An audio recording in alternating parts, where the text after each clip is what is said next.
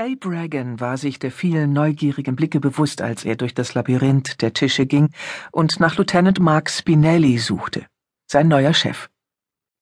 Die Tür war nur angelehnt, und als er nur noch drei Schritte davon entfernt war, hörte er Stimmen von innen. Wieso er? fragte eine Frau barsch. Wieso nicht Belinsky oder Murphy? Verdammt, Mark, ich will einen Partner, dem ich trauen kann, nicht irgendeinen neuen, von dem niemand etwas weiß. Abe wartete auf Spinellis Antwort.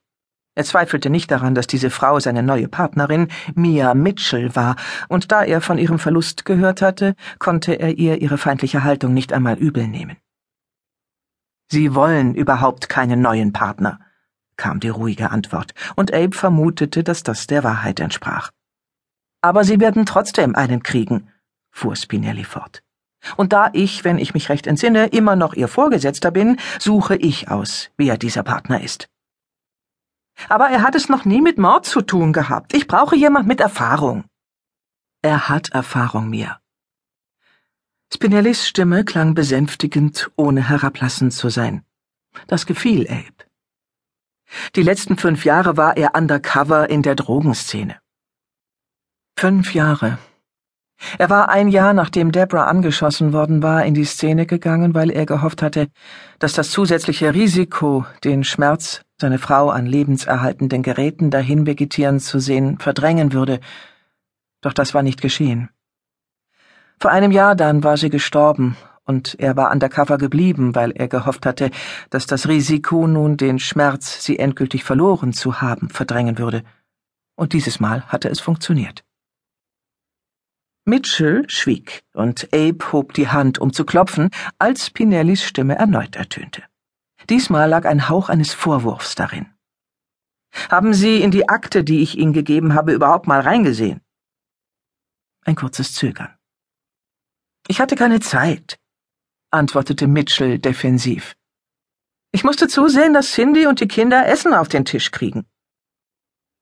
Cindy dürfte Mrs. Ray Ralston sein, die Witwe von Mias ehemaligem Partner, der bei einer Schießerei getötet worden war. Mia selbst hatte, wie Abe wusste, als Andenken an den Hinterhalt eine Narbe am Brustkorb, wo die Kugel nur knapp lebenswichtige Organe verpasst hatte.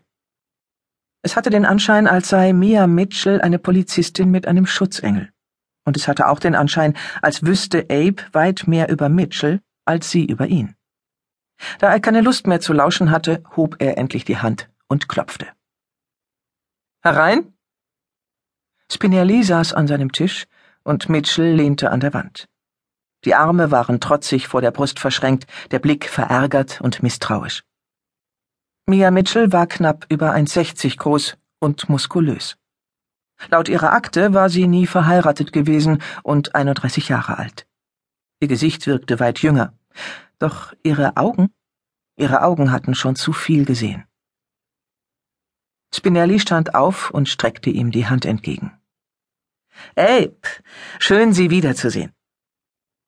Abe erwiderte Spinellis Gruß und wandte sich wieder seiner neuen Partnerin zu. Ihr Blick begegnete seinem, obwohl sie dazu den Kopf in den Nacken legen musste. Noch immer lehnte sie an der Wand und starrte ihn an, ohne zu blinzeln.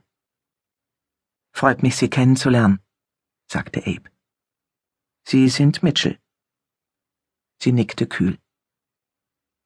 Als ich das letzte Mal nachgesehen habe, war das der Name, der auf meinem Spinn stand. Jedenfalls wird das keine langweilige Zusammenarbeit, dachte er.